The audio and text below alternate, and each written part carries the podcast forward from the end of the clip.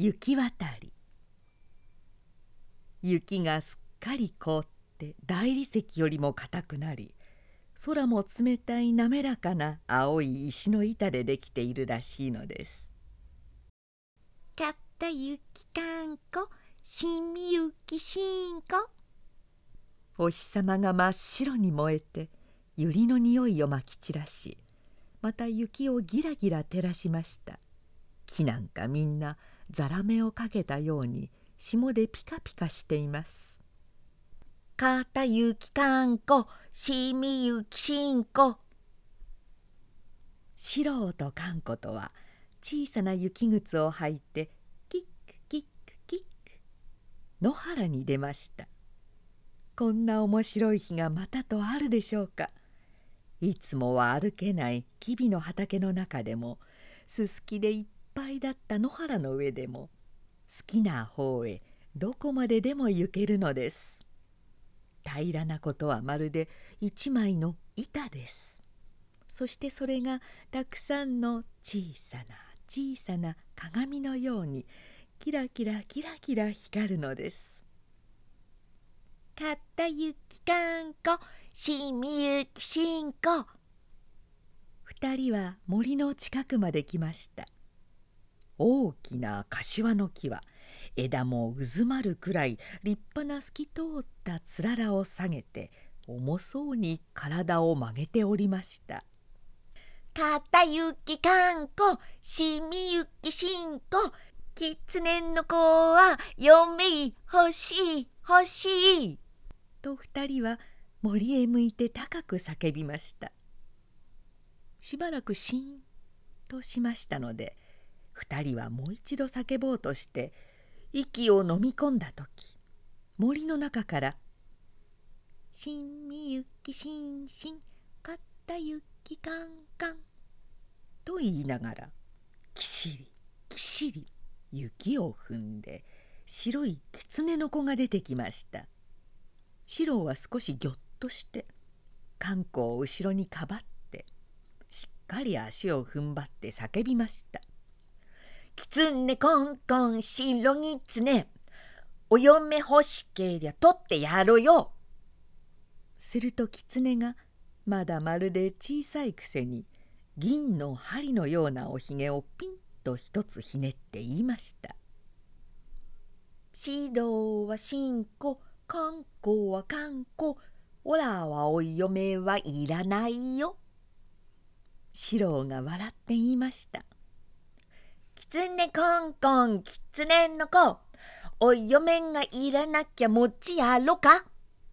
するときつねの子も頭を二つ三つ振って面白そうに言いました「白はしんこ観光は観光きびの団子を俺やろか」かんこもあんまり面白いので四郎の後ろに隠れたままそっと歌いました「きつねこんこんきつねの子きつねの団子はうさのけそ」すると小狐勘三郎が笑って言いました「いいえ決してそんなことはありません」あなた方のような立派なお方がうさぎの茶色の団子なんか召し上がるもんですか。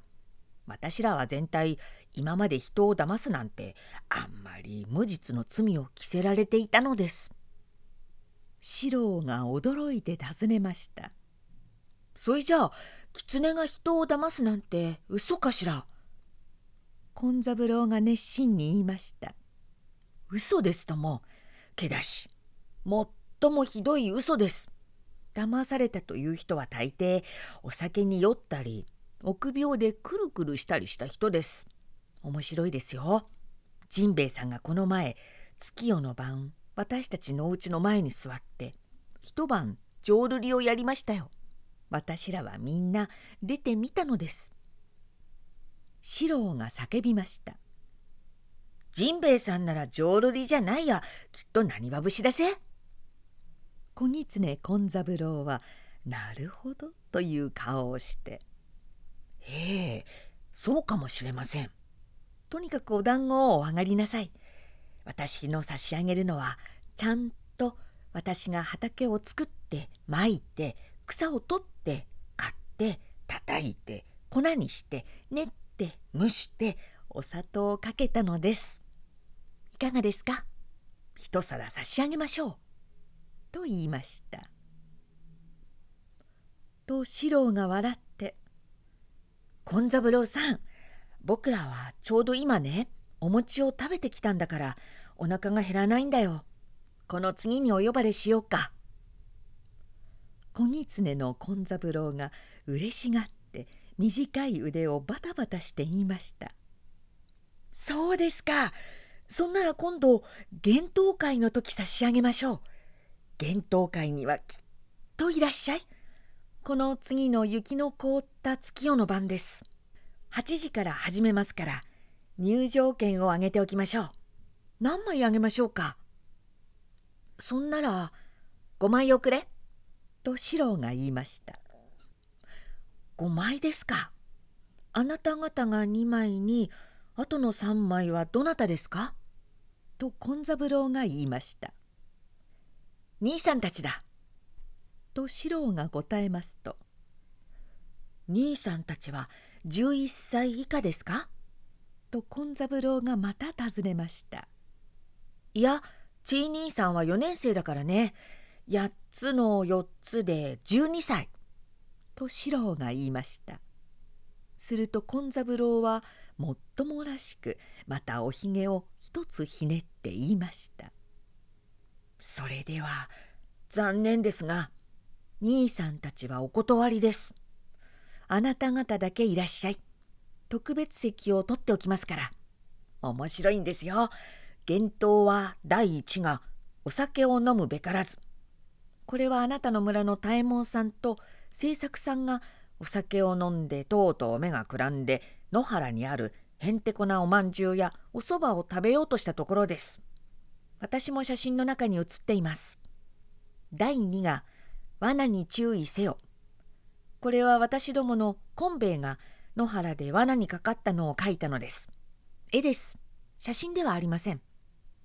第3が火を軽蔑すべからず。これは私どものコンスケがあなたのお家へ行って尻尾を焼いた景色です。ぜひおいでください。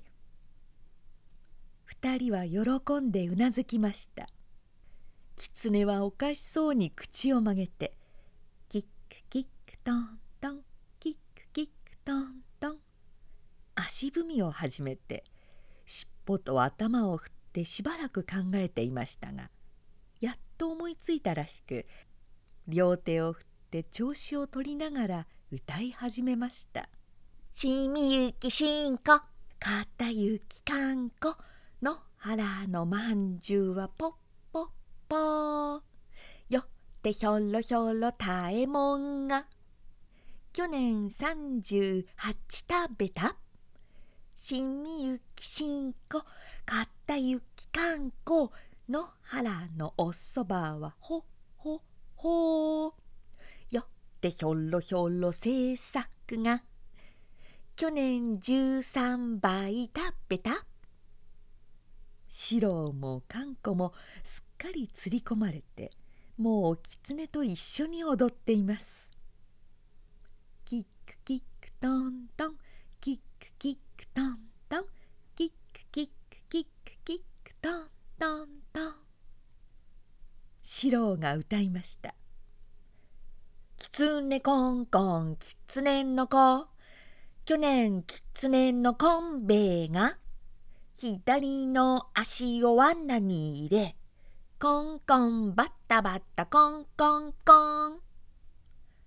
かんこが歌いました「きつねコンコンきつねの子。去年きつねのこんすけが焼いた魚をとろとしてお尻に火がつきキャンキャンキャン。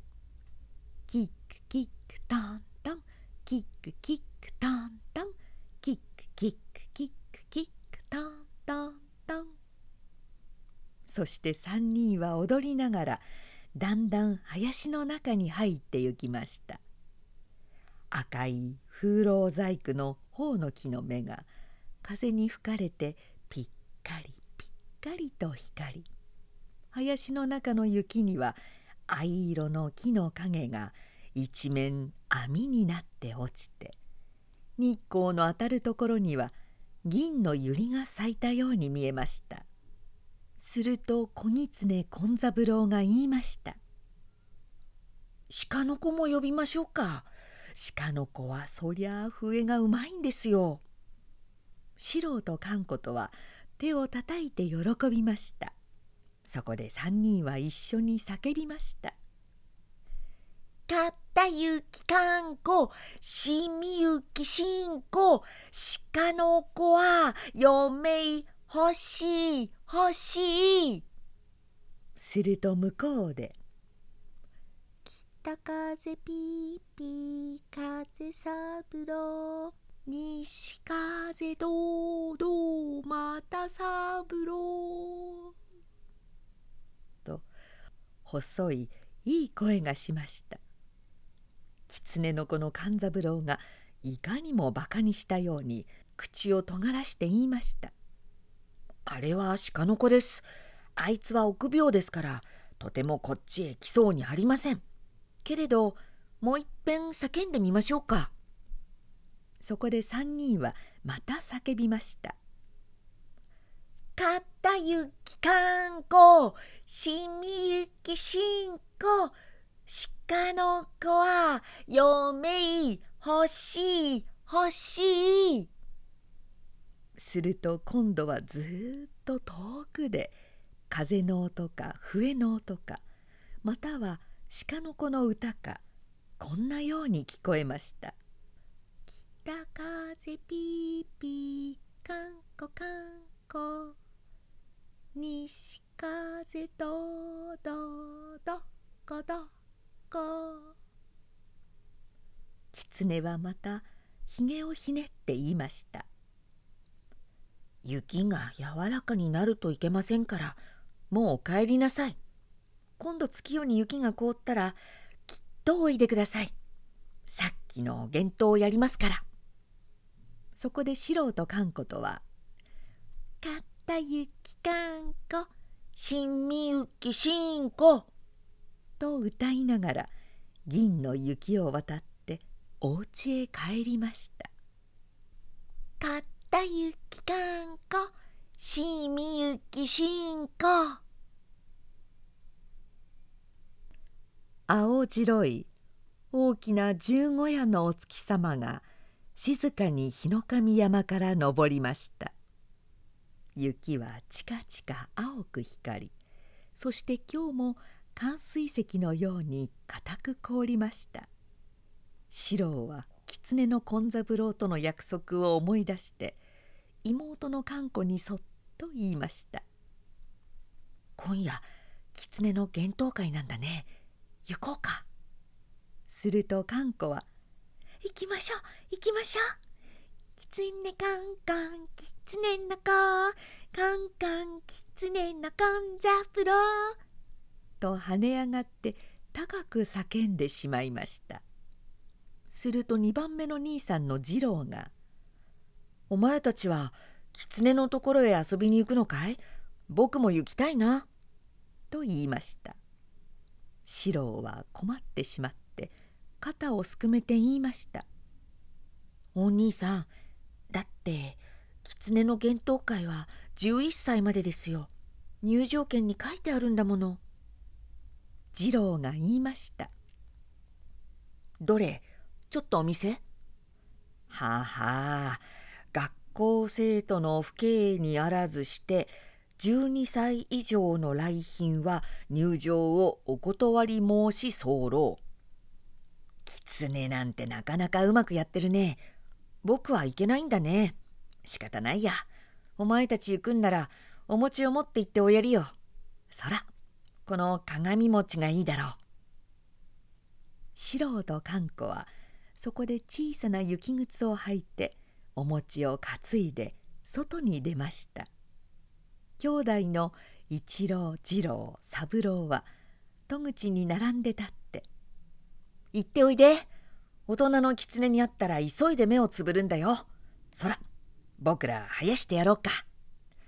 かったゆきかんこしみゆきしんこきつねの子は嫁欲しい欲しい」と叫びました。お月様は空に高く昇り森は青白い煙に包まれています。二人はもうその森の入り口に来ました。すると胸にどんぐりの気性をつけた。白い小さな狐の子が立っていて言いました「こんばんは。おはようございます。入場券はお持ちですか?」「持っています」二人はそれを出しましたさあどうぞあちらへ。狐の子がもっともらしく体を曲げて目をパチパチしながら林の奥を手で教えました。林の中には月の光が青い棒を何本も斜めに投げ込んだように刺しておりました。その中の空き地に2人は来ました。見るともう狐の学校生徒がたくさん集まって栗の皮をぶっつけ合ったり相撲を取ったりことにおかしいのは小さな小さなネズミぐらいの狐の子が大きな子供の狐の肩車に乗ってお星様を取ろうとしているのです。みんなの前の木の枝に白い一枚の敷布が下がっていました。不意に後ろで「こんばんはよくおいででした。先日は失礼いたしました」という声がしますので四郎と勘子とはびっくりして振り向いてみると勘三郎です。勘三郎なんかまるで立派な塩ビ服を着て水仙の花を胸につけて真っ白なハンケチでしきりにその尖ったお口を拭いているのです。四郎はちょっとお辞儀をして言いました。この間は失敬。それから今晩はありがとう。このお餅を皆さんで上がってください。狐の学校生徒はみんなこっちを見ています。金三郎は胸をいっぱいに張って済まして餅を受け取りました。これはどうもお土産をいただいてすみません。どうかごゆるりとなすってください。もうすぐ幻冬も始まります。私はちょっと失礼いたします」金三郎はお餅を持って向こうへ行きました。狐の学校生徒は声をそろえて叫びました「かったゆきかんこしみゆきしんこかたいお餅はかったらこ白いお餅はべったらこ」幕の横に。寄贈お餅たくさん。人の白押人の看護師。と大きな札が出ました。狐の生徒は喜んで手をパチパチ叩きました。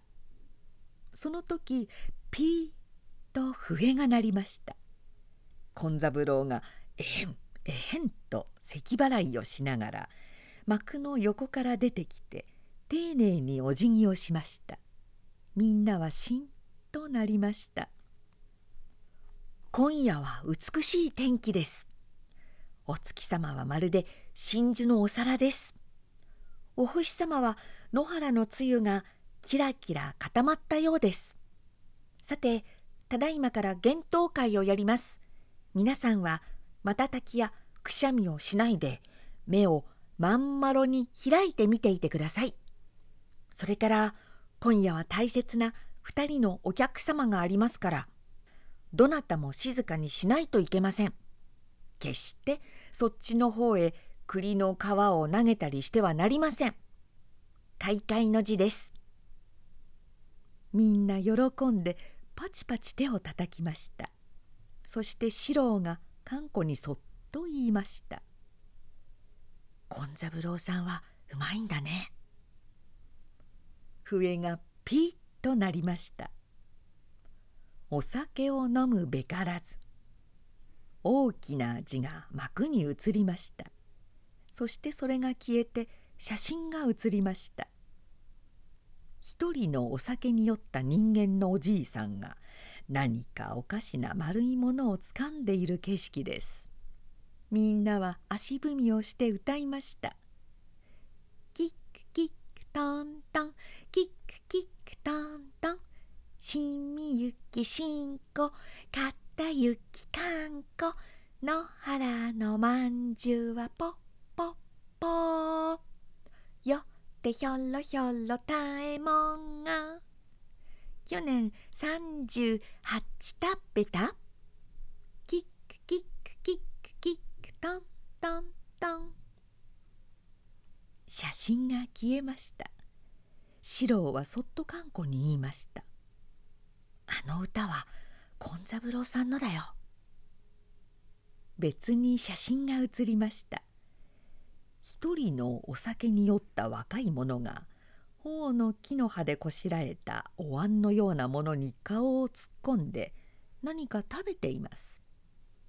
権三郎が白い袴を履いて向こうで見ている景色です。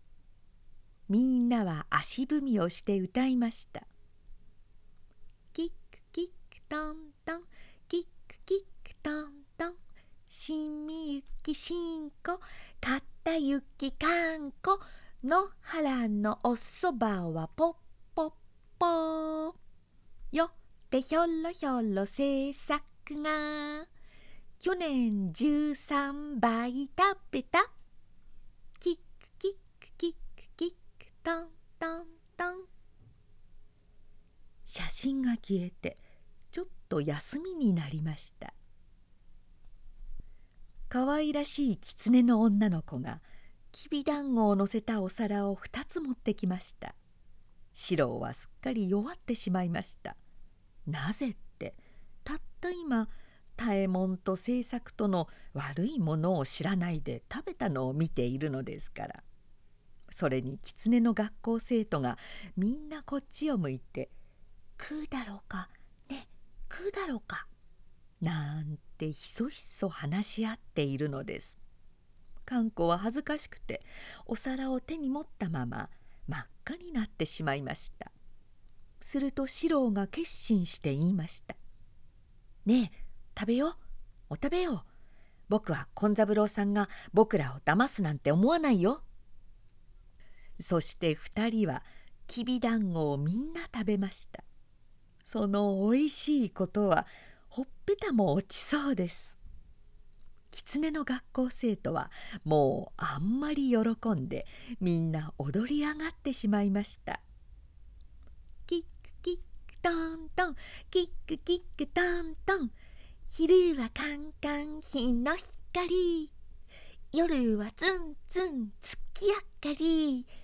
たとえ体を裂かれても狐の生徒は嘘言うな。キックキックトントン。キックキックトントン。昼はカンカン日の光。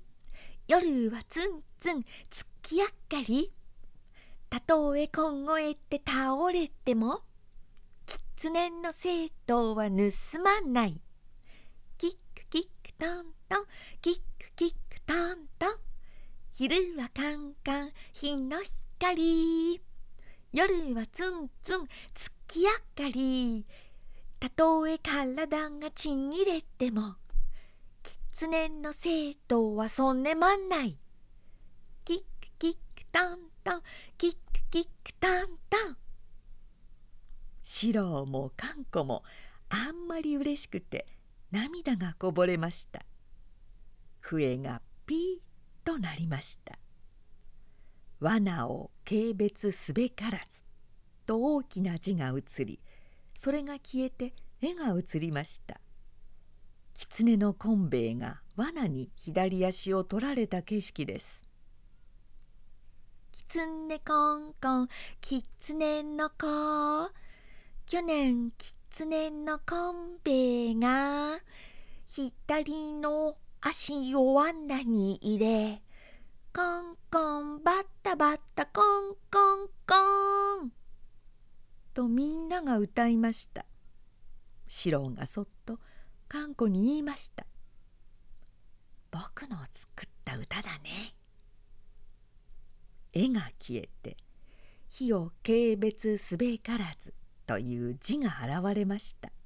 それも消えて絵が映りました。狐の権助が焼いたお魚を取ろうとして尻尾に火がついたところです。狐の生徒が皆叫びました「狐コンコン狐の子去年狐のコンスケが焼いた魚を取ろうとしてお尻に火がつきキャンキャンキャン」笛がピーッとなり幕は明るくなって勘三郎がまた出てきて言いました「皆さん今晩の幻冬はこれでおしまいです。今夜皆さんは深く心に留めなければならないことがあります。それは狐のこしらえたものを賢い少しも酔わない人間のお子さんが食べてくだすったということです。